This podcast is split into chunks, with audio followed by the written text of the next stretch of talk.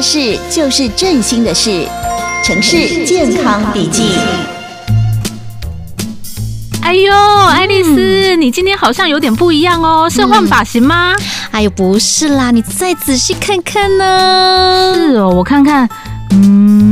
啊，你戴角膜变色片哦？哦，对呀，哦，我想说哪有这么不明显呢？连你是女生都看不出来。那你今天戴角膜变色片要干嘛？晚上要去约会哦？哦，没有啦，我女儿就早上毕业典礼啊，那当然自己还是要稍微打扮一下啊。你每天来上班，从来也没看过你戴这种东西，没想到你还蛮时髦的嘛。哎呦，总还是要打扮一下，搞不好毕业典礼会遇到什么帅哥大叔也不一定啊。你小孩都那么大了，还在幻想什么啦？哎呦，不过你这个角膜变色片吼，不要戴太久哦。加上你如果平常没有戴隐形眼镜的习惯，我建议你还是不要戴那么久啦。哦，对哦，难怪我觉得哦，这眼睛有一点痒痒的啊。好了好了好了，我我来拿掉好了啦。双手要记得洗干净，嗯、而且还要消毒哦。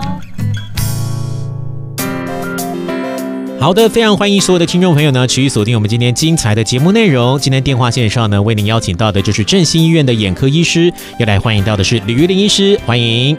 嗨，各位听众朋友，主持人大家好，我是振兴医院眼科部吕玉玲医师。是的，其实现在有很多的女生哈，都为了爱美啊，会选择所谓的虹彩变色片，来让我们的眼睛呢，也许是看起来会变得比较大哈，那也许呢是瞳孔会变成比较不一样的颜色。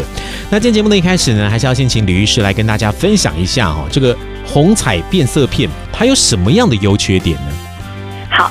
那各位听众朋友，大家好哦。那今天的话，很高兴可以来跟大家分享一下，就是有关于一般的隐形眼镜啊，以及我们现在所谓的瞳孔放大片、虹彩变色片哦，它们之间到底有什么不一样？是。那其实呢，它们都是属于隐形眼镜的一种。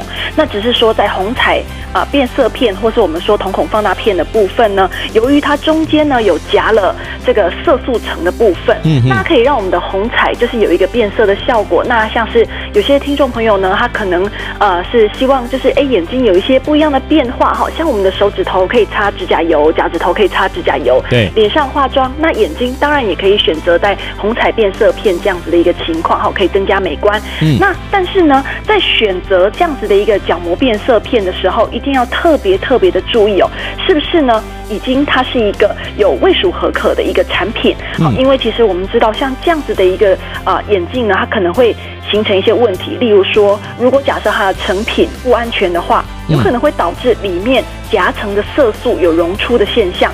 那这个溶出的色素呢，会对我们的眼睛产生一些细胞的毒性。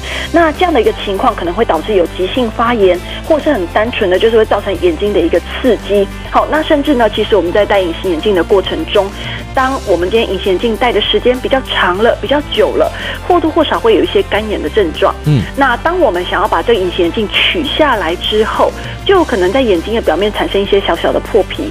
此时，这个色素，或者说这个隐形眼镜，如果假设啊、呃，就是是一个比较不安全的一个产品的话，我们还是会担心，就是有所谓的角膜溃疡或是角膜感染这样子一个状况发生。嗯，因此在使用这一类的产品，务必一定要非常的小心。那之前其实很有趣哦，就是说，就是有关于一个日本的一个综艺节目呢，他就有提到说，哎，当我们今天我们在拍照的时候，如果假设我们可以先对着镜头，嗯，稍微盯着。三秒钟哈，眼睛呃就是先闭上，然后打开盯着，好盯一下，马上拍下去的话，嗯，照片呢会变得很自然又漂亮。那其实这个道理呢，跟戴瞳孔放大片是有那么一点点类似的。因为今天假设当我们今天我们的瞳孔比较大，光线进去比较多，其实这个时候呢，拍出来的照片反而会比较无辜、比较自然，那会变得比较漂亮。所以说，其实带瞳孔放大片呢，主要是为了美观的效果。但是最重要的呢，可能还是要特别注意，要去选择一个好，就是比较安全的，好有卫署核可的一个产品，好，它是一个合法的产品。嗯。那这样子的话来使用，像这样子的一个呃产品的部分呢，才可以比较安心。是。那除了刚刚吕玉玲医师呢跟大家提到的，就是我们一定要选这个政府机关合可的产品之外，有没有一些其他？如果要带这些角膜变色片呢、啊，或者是虹彩变色片，必须要特别注意到的地方呢？嗯，其实这个问题呢，我们要把它归到跟一般的隐形眼镜一起来讲。嗯因为呢，其实像有一些人，尤其干眼症啊，就是比较明显的，嗯，好，就是说他已经很呃明显有干眼症的症状，好，那已经有在使用就是人工泪液，或者是说，哎，最近可能因为一些眼科的疾病，例如说结膜炎啦，好，那或者是说呃可能虹彩炎哈比较严重的发炎，虹彩炎啦，嗯或者说有些眼睛的症状，正在做眼科点药的呃。朋友们就比较不适合使用这一类型的产品。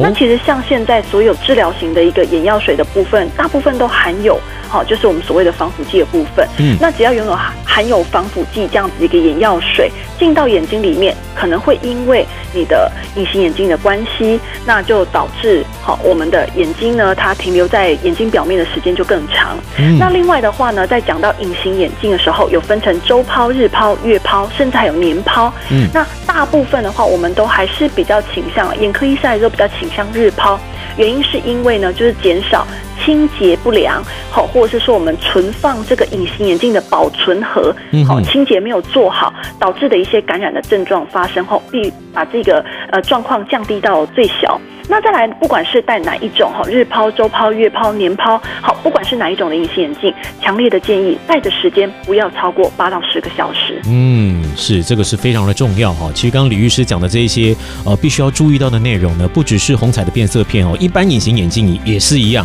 哦。这个隐形眼镜的清洁跟必须要戴的这个时间八到十个小时不要超过，这些呢都是非常基本的一些必须要尊重到的守则，也请所有的听众朋友真的要特别的注意一下啦。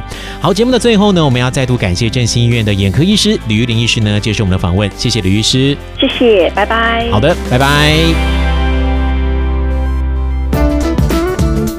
以上单元由振兴医院医疗团队联合参与制作。